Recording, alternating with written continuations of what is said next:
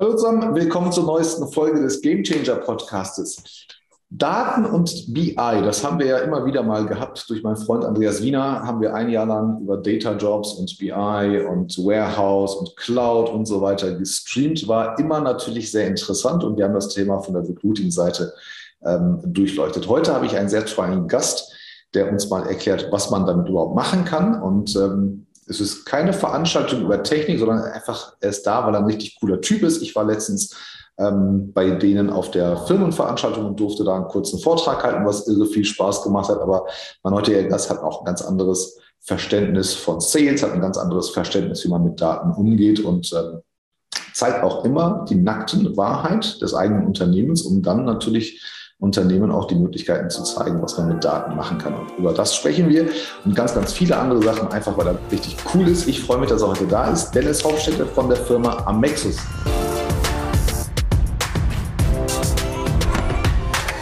Hallo Dennis, wie geht's? Lieben Dank für die Einladung. Äh, es geht sehr gut. Wochenstart heißt äh, viele Impulse vom Wochenende mitgenommen und äh, du hast mich auch recht schön schon angekündigt weil es geht mir in der Regel auch quasi weniger um die Technik an sich. Glaube ich, da wäre ich noch nicht mal der beste Ansprechpartner, sondern äh, da müsste man Leute aus meinem Team fragen, die da wesentlich tiefer drin sind.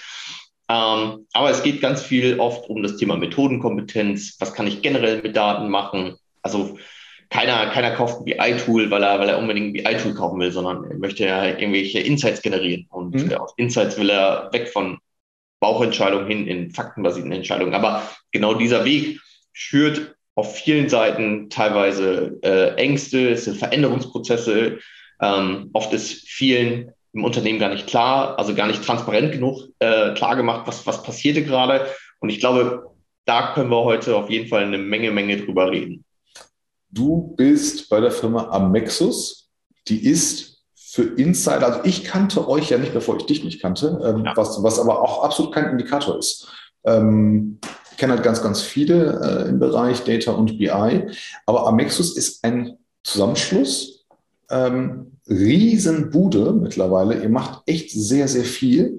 Woher der Antrieb, mit Daten arbeiten zu wollen? Weil du sagst ja gerade, es ist halt, es sind die Insights. Es ist ja nicht die Technik. Das habe ich schon mehrmals gehört dass Leute sagen, mir geht es gar nicht um die Technik, mir geht es darum, um mit Daten etwas machen zu können. Ne? Und wir sind jetzt nicht der Data Talk von den Jungs von BI or Die, aber äh, auch schöner Gruß heute an die. Ähm, aber was ist so dein Lieblings-USP, ähm, wo du sagst, das kann man mit Daten machen, ähm, dass das sollte jedes Unternehmen irgendwann mal in seiner, in seiner Historie erreicht haben? Ja, also ähm, da waren jetzt ja ein paar Fragen drin in, in einer kurzen Immer. Ausgabe, aber ich starte mal von hinten nach vorne. Und, und zwar, ähm, ich glaube, dass das wichtigste Verständnis ist, dass ähm, mit Daten geht ganz oft das Wort Macht einher. Macht ist häufiger negativ äh, behaftet, weil man mit Macht irgendwelche anderen Leute irgendwie unterdrücken kann oder man kann sie kontrollieren. Und ich glaube, das ist mit für mich der, der spannendste Punkt ähm, gerade Interessenten und also wenn aus Interessenten Kunden werden, dann unsere Kunden zu begleiten, dass sie verstehen, dass sie mit ihren Daten äh, das Unternehmen steuern können. Äh, sie können das Unternehmen auch führen ähm, und weg von der alten Denke, ich kontrolliere hierdurch besser. Also ich kontrolliere hierdurch die äh, äh Zeiten meiner Mitarbeiter, sondern da sage ich halt, du musst halt andersrum denken. Ich bleibe mal bei dem Beispiel, wenn, wenn du erlaubst, Tolga. Und zwar. Ähm, Durchaus. sind wir ja selber auch ein Beratungshaus und wir tauschen natürlich Ressource gegen Geld oder äh, Ressource ist auch schon das Falsche, sondern Mensch gegen Geld, muss man ja äh, ehrlicherweise sagen.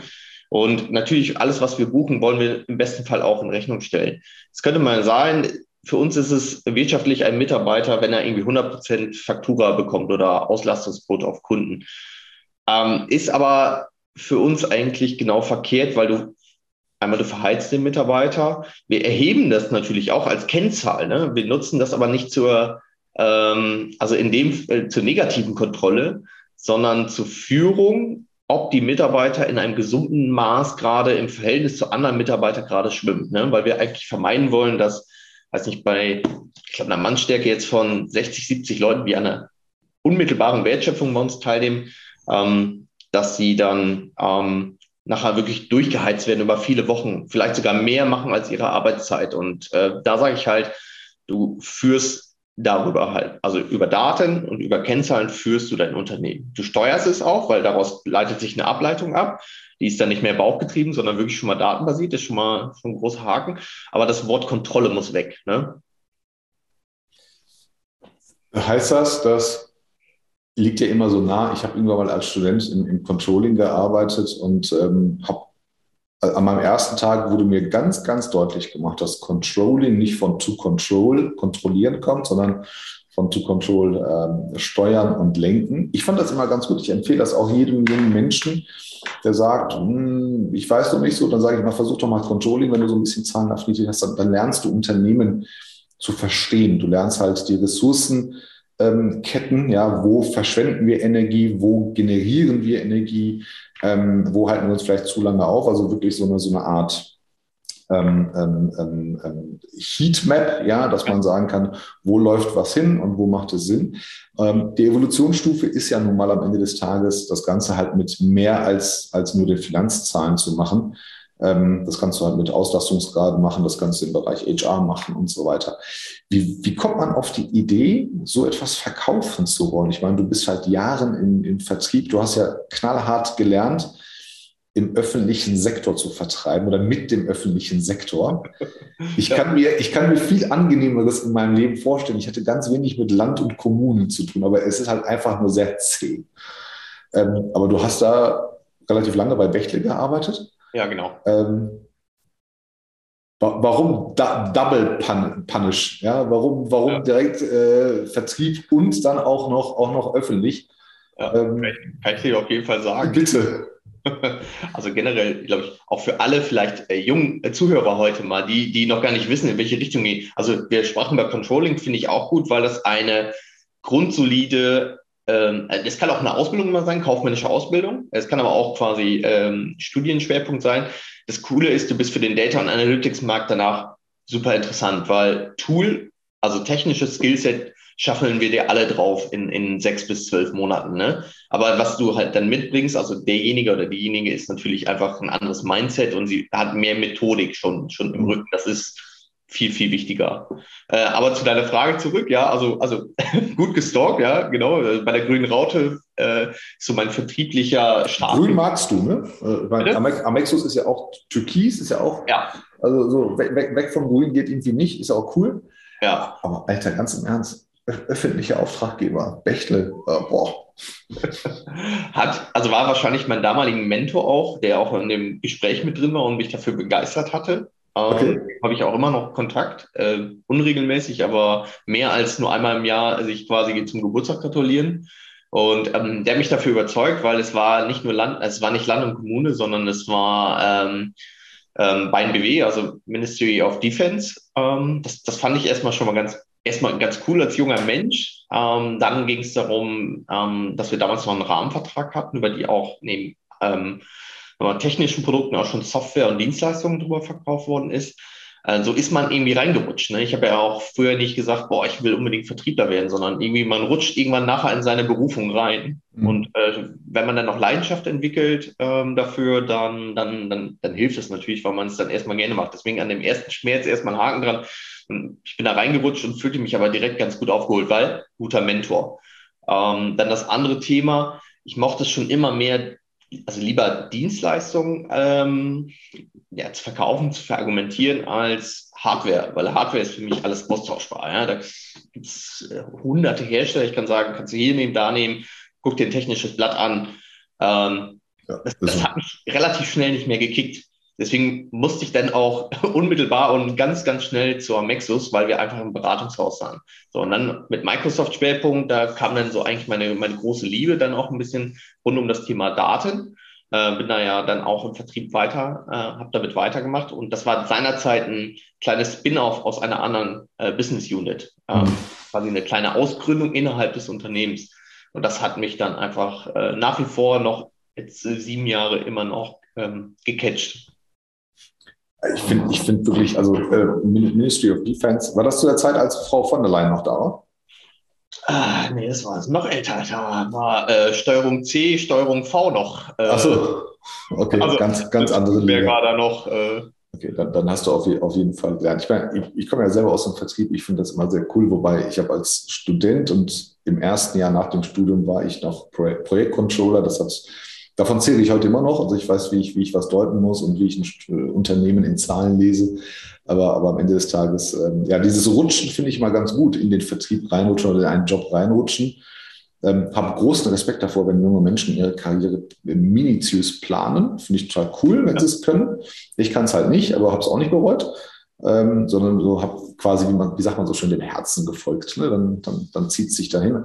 Ganz, ganz wichtig, Mentoren und Führungskräfte, die auch Dinge in dir erkennen. Also mich hat mal mein Chef rausgeschmissen, hat gesagt, pass auf, du wirst hier unglücklich, such dir schon mal einen neuen Job, ich sehe das. Ähm, und der hat mich dann hinterher in den Vertrieb geschickt und war die beste Entscheidung meines Lebens, auf ihn zu hören. Ähm, habe aber in dem Moment erstmal gedacht, der will mich loswerden. Ich dachte, nee, will ich nicht. Aber du bist ja halt über die Zeit nicht glücklich. Das wird dir immer was fehlen.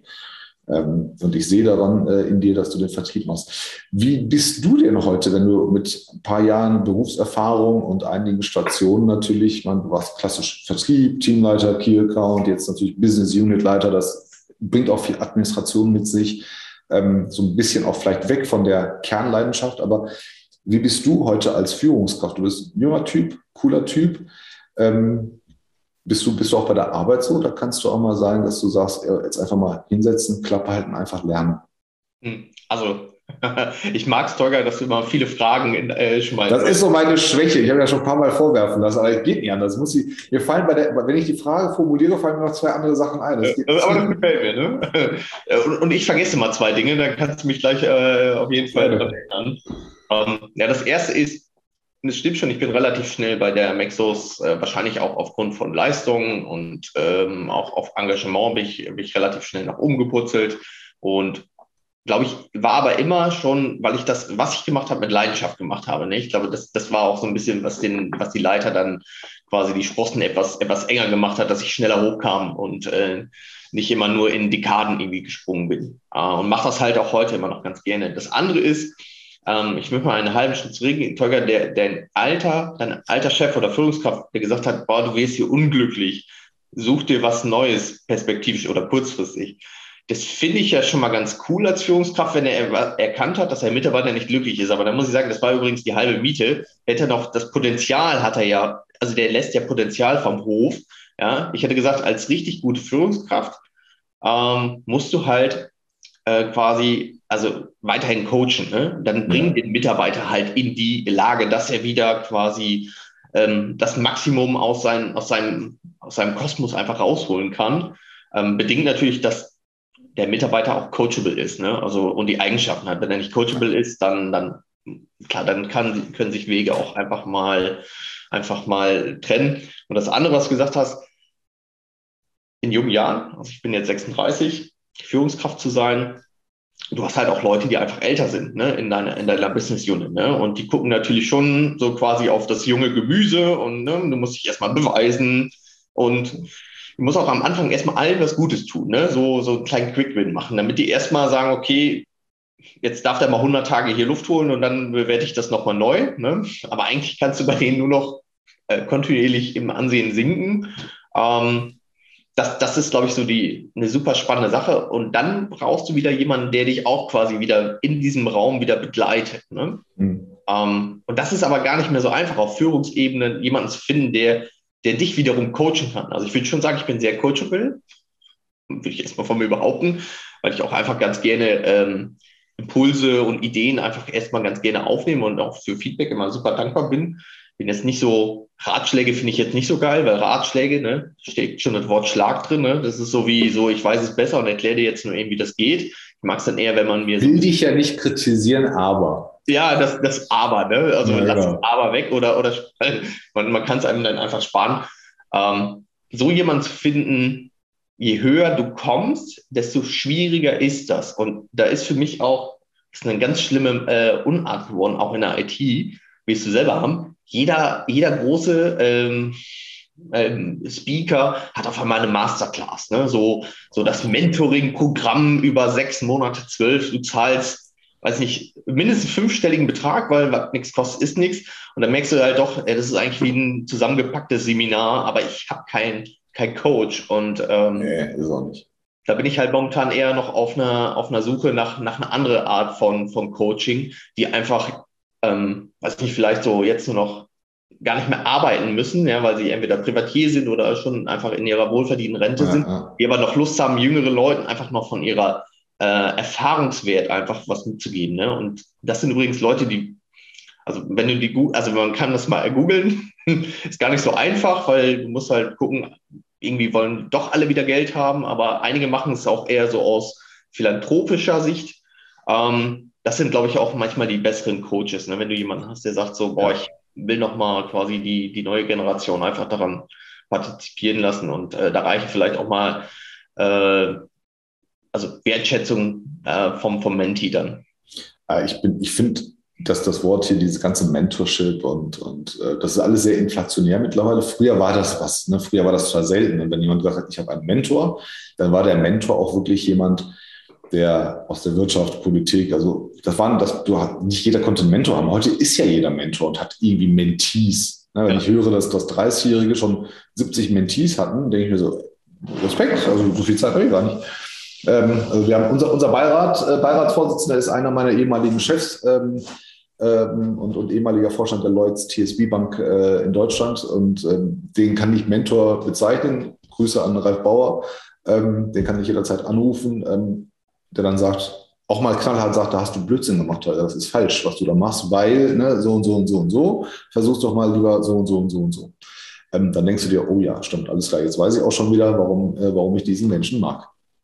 Ähm, diese ganzen Version einer Masterclass, Teuger, weil da kriegst du nur Ad-Hoc-Probleme gelöst. Ne? Du kannst ad hoc dein, dein, dein, deine Aufgabe, deine Herausforderung, so, und dann kriegst du eine, äh, dann bekommst Antworten. Ja? ja? Das, was du aber hast, jetzt über den Beirat, ist zum Beispiel, dass du jemanden hast, der dich einfach über einen längeren Zeitraum schon kennt, der im besten Fall sogar weiß, wie du geschäftlich als auch privat tickst, das ist ja auch ganz wichtig. Genau. Und dir wirklich eine, ähm, eine Entscheidungsgrundlage vielleicht mit dir zusammen erarbeitet, worauf du aber die Entscheidung triffst und nicht nur das umsetzt, was jetzt der Coach sagt, weil das ist jetzt auch gefühlt nur jetzt dann die halbe. Ich finde das, find das immer sehr schwer, wenn man diese, diese Masterclass, also gibt es halt tolle Sachen, ne? keine Frage. Aber ja, es kostet erstmal einen Haufen Geld. Die argumentieren ja immer damit, das ist ja ein Investment in sich, ne? Äh, in, in sich selbst.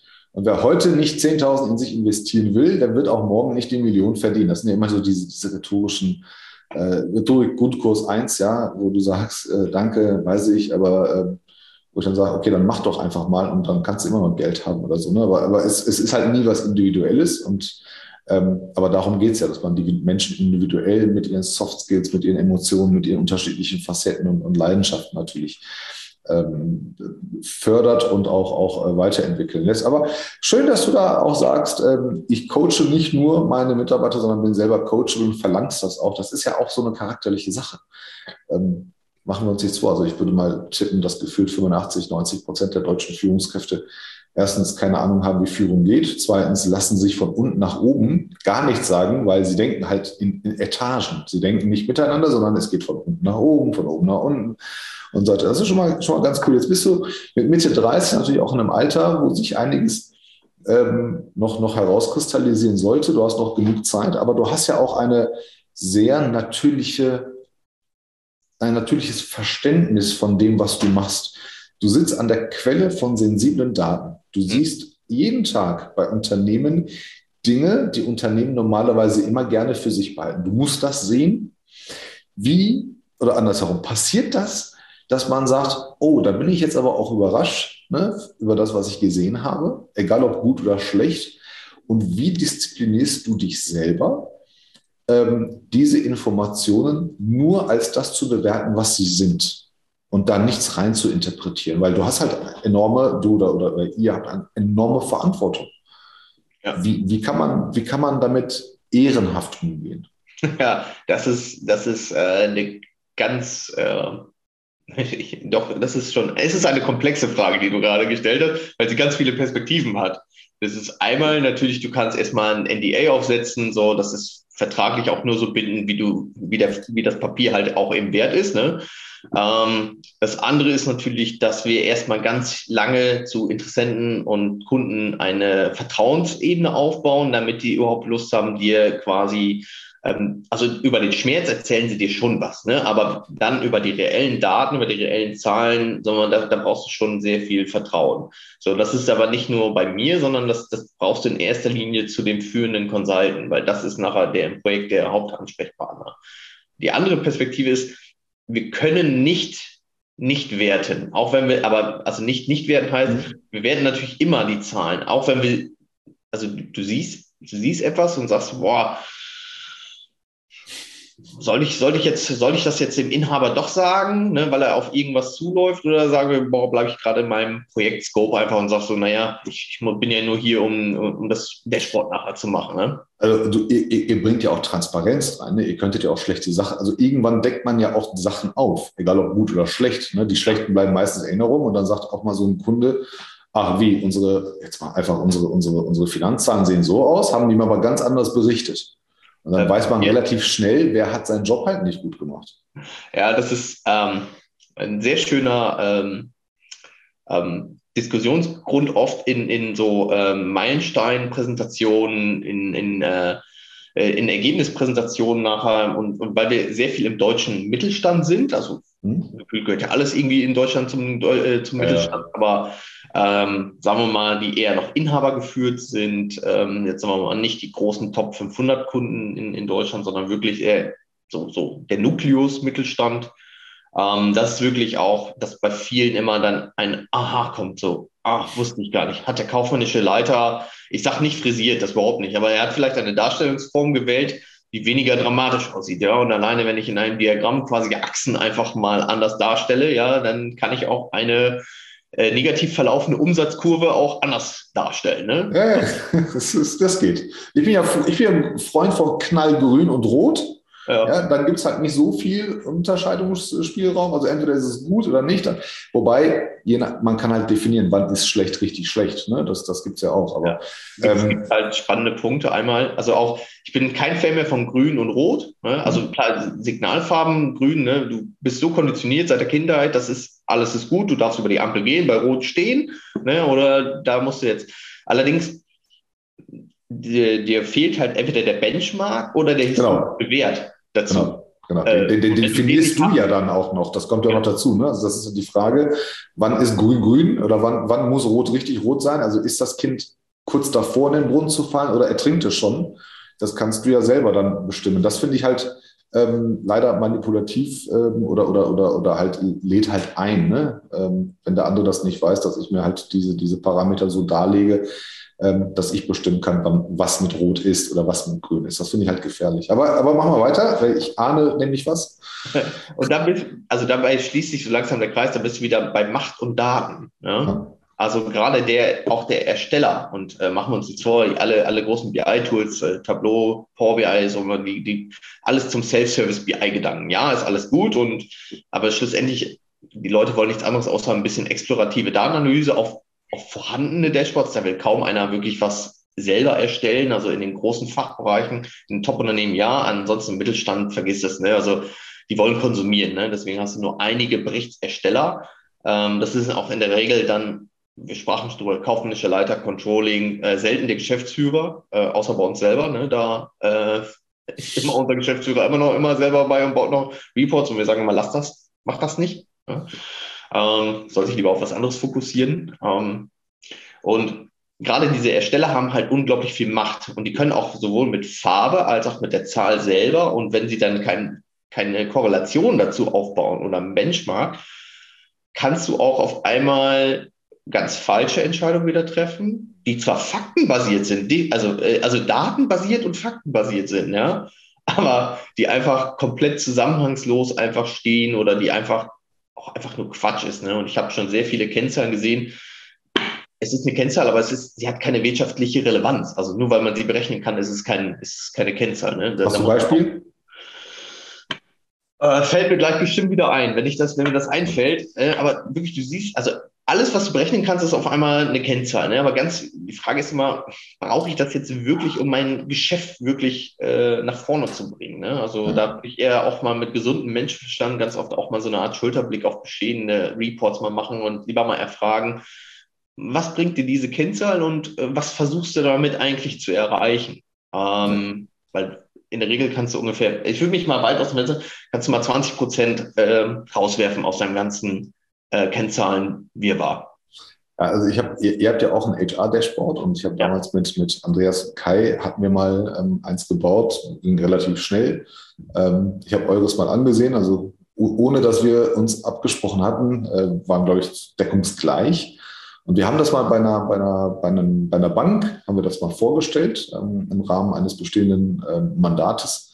Und äh, wir haben im Gespräch gemerkt, dass die Stimmung so ein bisschen kippt. Also das, das Dashboard war richtig cool. Wir haben uns Gedanken gemacht, ne? so ähm, wie viele Bewerbungsgespräche haben wir gerade, in welcher Stage sind wir, wie, Gesundheitstage, wie viele, wie viele Prozent meiner Mitarbeiter sind heute, arbeiten heute und sind gesund. Wir wollten weg von diesen Kranktagen gehen. Äh, angefangen von, wie viele Verträge werden nächstes Jahr auslaufen und müssen ersetzt werden, welche Mitarbeiter brauchen. Also wirklich alles komplett durchge, durchgetaktet. Und dann haben wir gemerkt, oh, die Stimmung kippt gerade. Und dann ist uns das allen drei, wir saßen halt alle überall zugeschaltet. Und dann ähm, haben wir uns, glaube ich, wenn, ich mich, nicht, äh, wenn ich mich richtig erinnere, per WhatsApp abgesprochen oder, oder hin und her geschrieben. So, merkst du was? Ja, klar, merkst du das auch? Ja.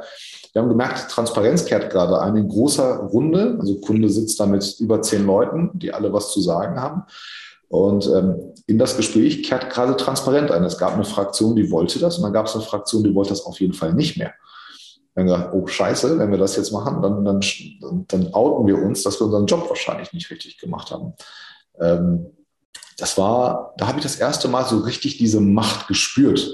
Ähm, für dieses Unternehmen gar nicht der wichtigste Bereich HR, also das haben wir dann auch so gesagt, sehe ich natürlich anders, aber äh, eine Bank hat halt andere sensiblere oder dringendere Dinge. Ähm, und da habe ich mal gesehen, alter Schwede, also wenn die mit diesen Daten schon so viel machen können, ja, du kannst ja Mitarbeiter, ähm, kannst ja richtige Probleme machen. Ähm, wer weiß, was es da noch für Sachen gibt, die man, die man an die, an, an die Oberfläche führen könnte.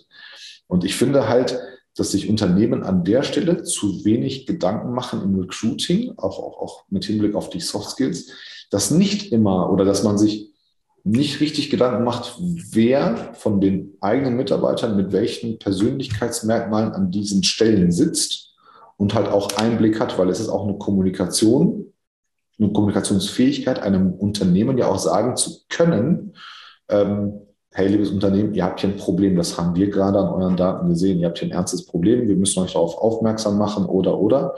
Ähm, das, das kriegt halt nicht jeder hin. Also bei, bei, harten, bei harten Kennzahlen sehe ich, sehe ich auch einen Berater immer in der Pflicht. Also, also auch wenn das. Das ist die Frage, ne? Macht, macht man das und sollte man ja, das machen? Doch, ähm, das, das macht man, das kommuniziert man aber nicht in großer Runde, sondern in der Regel erstmal an den also ganz großen Tisch mit ganz wenig Leuten. Ja, also man gibt das erstmal erstmal weiter und sagt so hier, man, man zeigt das auch, also man, man tritt den Beweis ein und sagt hier, schau mal drüber, nimm das bitte mal mit. Das würde ich wirklich machen, wenn alles, was rund um das Thema Liquidität geht, äh, wenn klar. da irgendeine Tendenz zu erkennen ist, unabhängig jetzt davon, ob er unsere Rechnung zahlen kann oder nicht. Ähm, aber wenn, wenn da ein Trend zu erkennen ist, dann, dann würde ich immer also da, ich glaube, da sind auch alle meine Kollegen und Kolleginnen drauf äh, sensibilisiert, dass sie sich dann auf jeden Fall einfach aktiv einfach melden würden, wenn in so einem Projekt einfach dabei was, was bei rumkommt äh, oder, oder auftaucht. Einfach super, ähm, super wichtig. Ansonsten, ähm, du hast gerade selber eigentlich mit einem der Gründe genannt, also warum das, das Thema datengetriebenes Unternehmen so schwer im deutschen Mittelstand ankommt, weil wir transparent werden. Also nein, also wir werden, wir machen Transparenz und das Unternehmen wird transparent. Transparent heißt aber, mehr Leute haben mehr Einblick über gewisse Sachen, die vorher nicht da waren. Ne? Und wir sehen halt oft immer diese alten hierarchischen äh, Hierarchien und, und äh, Unternehmen, gerade auch im Mittelstand, die sagen, ah, oh, jetzt sehe ich ja doch auf einmal quasi ähm, den Deckungsbeitrag der anderen Business Unit ne? und äh, sehe dazu noch die, die parallel noch die, die äh, Kosten nachher im Personal. Ne? Und mhm. viele sagen dann immer so, oh, weiß ich doch gar nicht, ob ich das haben möchte. Ne? Also das finde ich halt das Schlimme daran. Ne? Das ist so dieses, es ist nicht die Angst davor, dass der Wettbewerb mich bewertet. Es ist die Angst vor der internen Transparenz. Ja. Ne, also so die eigenen Mitarbeiter, die eigenen Kolleginnen und Kollegen, ne, also Business Unit Ebene würde ich, verstehe ich zwar auch nicht, aber ich verstehe diesen, diesen Wettbewerbsgedanken innerhalb der Business Units, könnte man nachvollziehen. Ja, dass man, oh, die haben aber mehr Ressourcen, ja, wir müssen uns anstrengen, wenn es einen positiven Wettkampf ja. geben würde. Aber es ist ja dann auch so, dass man im Mittelstand natürlich dann schnell auf der Ebene Vorstand oder Geschäftsführer runter ist, auf Management-Ebene. Und dann, dann gibt es ja die Kommunikation. Und wenn du da halt natürlich doof gewesen bist in der Vergangenheit und deinem Manager oder so irgendwelche Sachen versprochen hast, ob es Ressourcen sind, Gehälter, Positionen, und dann kommt die Transparenz rein, dann finde ich, ähm, damit, damit machst du alles zunichte. Ne? Dieses, dieses ganze kulturelle Gedönse, was du den Leuten vorgemacht hast, ähm, das kannst du halt sofort in ein paar Minuten oder, oder wenigen Tagen zerstören.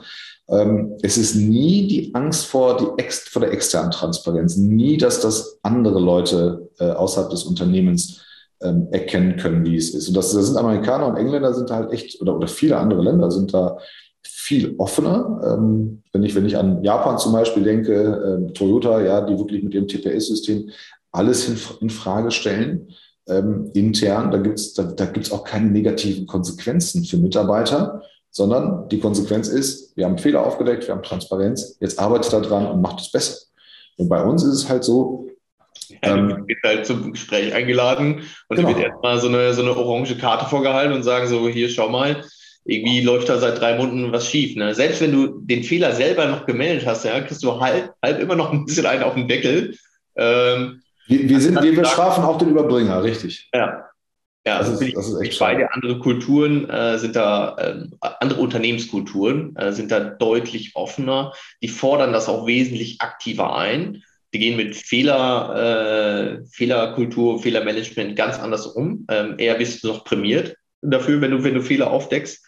Wenn sie dann quasi auch so prämiert, wenn, wenn es dann einen anderen Weg gefunden wird, um diesen Fehler abzustellen, der vielleicht Absolut. dann auch extrem viel kostet. Bin ich ein Riesenfan von, auch dort äh, quasi die Mitarbeiter eher zu motivieren, als zu sagen, so mh, mm, immer den, mit dem Daumen zu halten. Und das wiederum kannst du halt auch machen. Ne? Und das ist aber, das ist Kontrolle dann. Ne? Also ich ja. kontrolliere das Tageswerk, das Wochenwerk, das Monatswerk eines Mitarbeiters oder eines Teams. Ja, und, und halte denen regelmäßig vor, ja, wie doof die alle sind. Ja? Anstatt zu sagen, also das, das, wär, das, das könnte ja, sagen wir mal, eine negative Eigenschaft einer Führungskraft sein. Ne? Ist aber nicht Leadership, ne? weil, weil ja, absolut. vorhin schon mal von, von Führungskraft, da wollte ich sagen, naja, ne, eigentlich geht es ja hin, dass Führungskräfte eigentlich gute Leader sein sollen. Also befähigen sie die Leute einfach, das bestmöglich zu machen. Ne? Und meine Aufgabe ist es dann quasi wirklich herauszufinden, was ich denen Gutes tun kann, damit sie halt das Maximum aus sich oder aus der Situation einfach herauskriegen. Das ist halt schon im Kopf ein bisschen äh, anders. Mir persönlich fällt es wahrscheinlich einfacher, weil ich diese alte Welt nicht kenne, ja, aufgrund meines Alters. Ja. Also ich muss da, die alte Eiche muss nicht nochmal äh, umgepflanzt werden. Nee, also es ist tatsächlich, also wir haben, wir, ich, ich, ich sage das, äh, also die schlechten Sachen oder die harten Sachen müssten meine Gäste nicht aussprechen, ähm, aber, aber wir haben in Deutschland halt ein sehr, sehr großes kulturelles Problem, wenn Unternehmen Dinge versprechen, die sie nicht einhalten, ja, tolle Internetseiten haben und, und Corporate Influencer ähm, Programme die denken ja dann auch immer, dass die Welt so doof ist, dass man das nicht merkt. Also ich habe von den, also ich habe schon von, von, der Hälfte der DAX 30 Unternehmen habe ich schon die Wahrheit erfahren von Leuten, die da drin sind und sagen, ähm, ist nicht so, wie, wie, unser Chef das gerade sagt, ist ganz anders. Ähm, das wird ja bei uns dann immer sehr schlecht bewertet. Ne? Wo, bei anderen Leuten heißt es oder in anderen Ländern heißt es, hey, cool, dass wir das heute entdeckt haben statt, statt morgen. Dann können wir ja heute schon mal anfangen. Und dann ist das auch genau das, was es ist und nicht mehr. Es ist einfach nur ein Problem, was gelöst wird. Wir machen daraus keine Big Show, wir machen daraus nicht irgendwas anderes. Aber bei uns ist es halt immer so ein bisschen, wie du sagst, der Überbringer kriegt noch einen Arschtritt. Dann sind wir auch noch sauer. Dann wollen wir uns auch noch mit irgendwelchen fadenscheinigen Sachen rausnehmen. Also da haben wir auf jeden Fall viel zu lernen, wobei ähm, der Mittelstand mit all seinen Vorteilen ähm, geht mit Informationen natürlich auch ganz anders um. Bei den, bei den Big Corporates ist es aufgrund von Mitteilungspflichten natürlich auch noch ein bisschen was anderes. Die sind routinierter ja. da drin. Ne? Oder, oder anders, die sind routinierter darin, gewisse Informationen so zu verpacken und der, mit, und der Welt mitzuteilen und ihrer Pflicht nachzukommen als, als Mittelstands Manfred, der sagt, ich bin hier der Patriarch ähm, gibt aber auch, um da klar zu machen, gibt auch ganz, ganz viele ähm, andere und gute Beispiele. Ähm, aber wenn wir bei Führung sind und mit Blick auf die Uhr, ähm, warum sollte ich, wenn ich jetzt das höre und denke, oh, der Dennis ist ein richtig cooler und Amexus macht vielleicht auch noch ein paar coole Sachen, in denen ich da die nächsten Jahre auch noch mein Geld verdienen möchte. Warum bewerbe ich mich heute bei der Amexus und warum bewerbe ich mich vielleicht bei dir heute? Ja, Ähm, also ich, ich, glaube, der Obstkorb, ja, der 2000, äh, den sieht man jetzt nicht mehr und der Tischkicker aus den 2000er ist auch. Gratis Kaffee? Ja, ja, wir haben sogar eine Barista-Maschine. Ne? Ähm, Siebträger bei euch? Mit der Siebträger hatten wir überlegt, weißt du, warum das keinen Sinn macht? Weil das, das macht doch kein Mensch sauber. Ja, äh, einmal, wer macht, wer, wer macht die nachher sauber am Ende des Tages? Ja, ja. Äh, dann du, du, musst alle einweisen, damit wirklich guter Kaffee bei rauskommt. Deswegen haben wir einen ordentlichen Vollautomat, aber ne, eine Barista-Maschine, die äh, weiß es dann doch am besten für den größten gemeinsamen Nenner. Aber natürlich, ja, also ja, haben wir auch. Ne?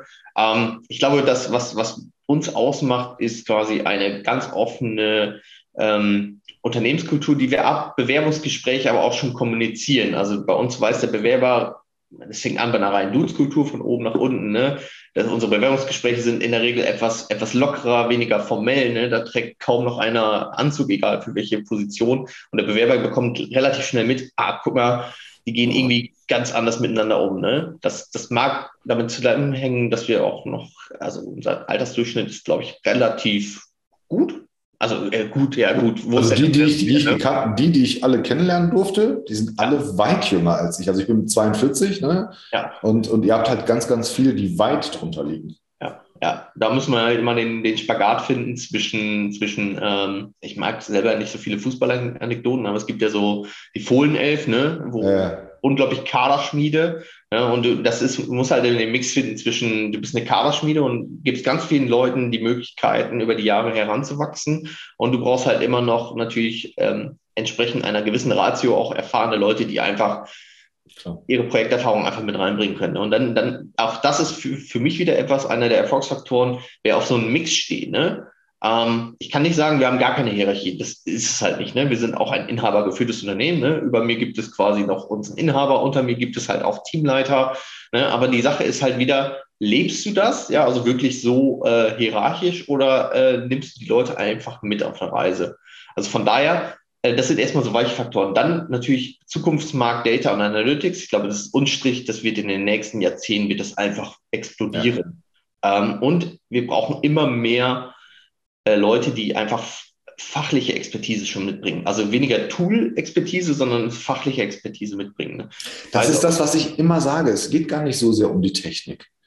Es ist halt, du musst halt, du, ne, du musst halt so diese, diese, dieses, dieses, diese, diesen Kontext verstehen, diesen wirtschaftlichen Kontext und, und den datengetriebenen und Entscheidungskontext. Du musst gar nicht so sehr wissen. Also ich weiß ja, ob du programmieren kannst, aber ich kenne halt BI Consultants und, und Data Consultants, die haben noch nie eine Zeile Python geschrieben ähm, und, und sind total erfolgreich. Ja. also äh, für mich, äh, das ist nochmal eine andere Frage der, der Rollendefinition.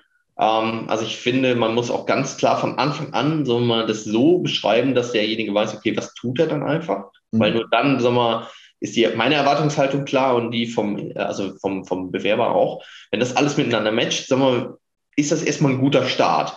Ja, und wenn du einen guten Start hast, dann musst du natürlich erstmal gucken, wie, wie kann ich über Mitarbeiterentwicklungspläne, kann ich die Leute einfach quasi ähm, einfach über die nächsten Jahre auf eine Reise mitgeben. Ja? Und dann kommen so Kleinigkeiten wie, ne, dass, dass, dass bei uns keine befristeten Arbeitsverträge gibt. Gibt es einfach nicht. Also nur bei Werkstudenten. Aber das bedingt halt jetzt die, die Werkstudententätigkeit. Ansonsten, das gibt es das gar nicht. Ne? Ähm, wir machen nicht nur ein, äh, ein äh, sechs Monatsgespräch, sondern das erste Mal startest du bei uns nach zwei, nach vier, nach sechs Wochen und du darfst halt einfach komplett quasi äh, deinen dein, dein Seelenfrust oder auch deine Freude einfach mitteilen. Ne? Damit wir ganz schnell sehen, okay, geht das gerade in die richtige Richtung. Das sind halt alles so Faktoren, die nachher für eine Amexus natürlich sprechen. Dann natürlich muss man auch wissen, ähm, wen wollen wir halt nicht haben. Ne? Also wir brauchen. Das nicht, ist wichtig. Ja, also wir brauchen nicht den Berater oder Beraterin, die fünf Tage beim Kunden sein will, nur irgendwie in irgendwelchen äh, Flughafen-Lounge irgendwie Fotos machen wollen, ja, und sagen hier so Berater on Air oder so, das, das brauche ich nicht oder so, ne? Naja. Ähm, sondern ich, ich brauche jemanden, der, der Leidenschaft hat, ja, und für das Thema, für das Thema brennt.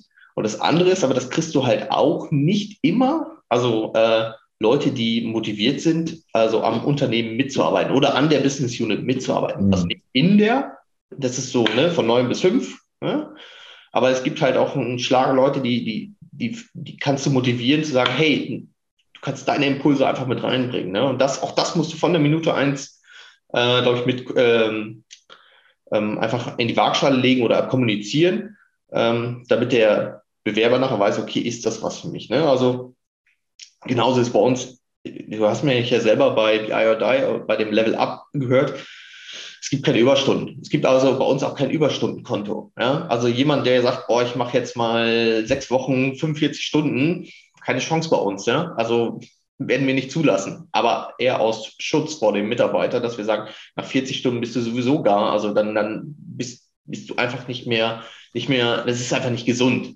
Ja, deswegen gibt es bei uns keine Überstunden. Ja, also, also die fallen mal an, aber dann musst du sie innerhalb einer Woche wieder quasi auf Null bringen. Das finde ich irgendwie ganz gut. Und das ist auch jeder für selber verantwortlich, ne, seinen mhm. Ausgleich zu nehmen. Ähm, das, das ist, glaube ich, immer noch ein ganz entscheidender Faktor für, für, ähm, für Bewerber. Und das andere ist natürlich, was wir nicht bieten. Es gibt, ich habe selber fast wöchentlich solche Gespräche die dann bei den ganz großen Unternehmen arbeiten wollen. Und das ist halt nicht unser Markt. Ne? Also die irgendwo nur in DAX-Unternehmen unterwegs sind oder nur eine feste Branche haben, da sage ich, bin ich nicht der richtige äh, Arbeitgeber für dich, wirst du langfristig unglücklich. Ne? Ja, und das andere ist, glaube ich, immer weiß nicht, eine faire Bezahlung. Ne? Ja gut, damit, damit, damit steht und fällt. Also keiner redet gerne über Geld und für alle ist es unwichtig, aber oft, also an den meisten Fällen scheitert es ja auch immer daran. Ja. Ähm, ähm, wobei, wobei im Data- und BI-Umfeld steigen die Gehälter. Ähm, teure also, Bubble. Ja, ist eine sehr teure Bubble. Also bei den Beratern ist es ja halt noch nachvollziehbar. Ne? Ihr habt halt einen bestimmten Tagessatz, der, der, der ist halt so, wie er ist. Ähm, und dann kann man sich den als Berater, kann man sich den hochrechnen, ja, wie viele Beratungstage man im Jahr schaffen kann zu dem Beratungssatz. Ja. Und das ist halt eine sehr einfache Kalkulation. Das machen wir auch. Ja, das ist halt für uns auch nicht einfach, weil halt diese Mandate sind immer ein bisschen günstiger.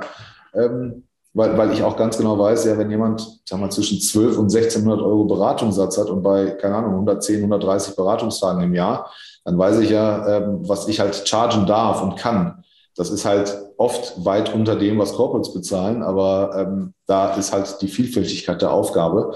Ähm, und ich finde, dass, dass die Vielfältigkeit der Aufgabe ist eines der größten Pluspunkte, weil du halt nicht in dieser Branche bist, sondern es kann heute ein Verpackungshersteller sein, ähm, das kann morgen ein, ein Textilhersteller sein, übermorgen kann es halt was weiß ich was sein, den man berät.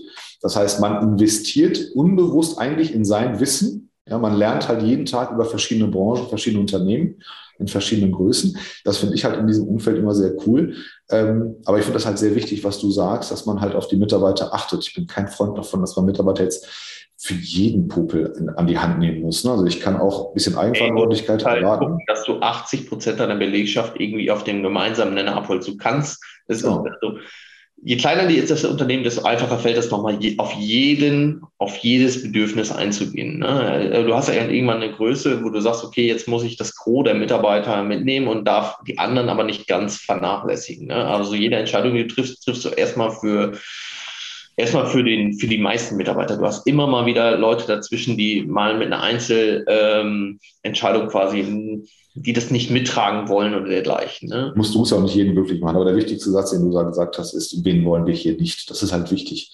Ähm, ich kann aus eigener Erfahrung berichten, das wissen viele Unternehmen nicht, ne? weil erstens sagt man das ja nicht und zweitens äh, ähm, will man ja halt für alle Everybody's Darling sein. Das ist halt sehr gefährlich ähm, weil dann hast du halt den Aufwand äh, im Recruiting und auch den Aufwand in der, in der Turnover bzw. in der Fluktuationsrate.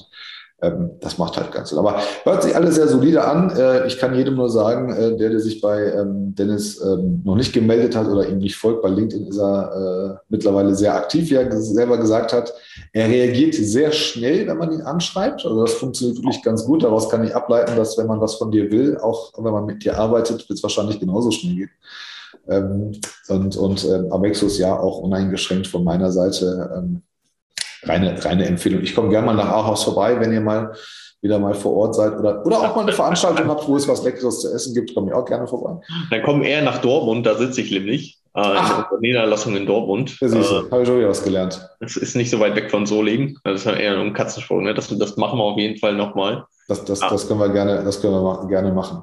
Aber cool, cooler Laden, cooler Typ. Ähm, ich bin froh, dass wir uns ähm, kennengelernt haben, dass wir, dass wir den Kontakt haben und dass wir hier und da gemeinsam ähm, ein paar Sachen machen. Ich wünsche dir und deiner gesamten, deinem gesamten Team und dem gesamten Unternehmen natürlich viel Erfolg. Jeder, der Dennis kennenlernen möchte, wie gesagt, einfach bei LinkedIn ihm folgen, wird später mal verlinkt. Und ähm, wahrscheinlich das erste, aber nicht das letzte Gespräch. Von daher, ich freue mich. Ja, dann hat Spaß gemacht. Bleibt noch ganz kurz und allen anderen ähm, schönen Tag. Macht's gut. Ciao, ciao.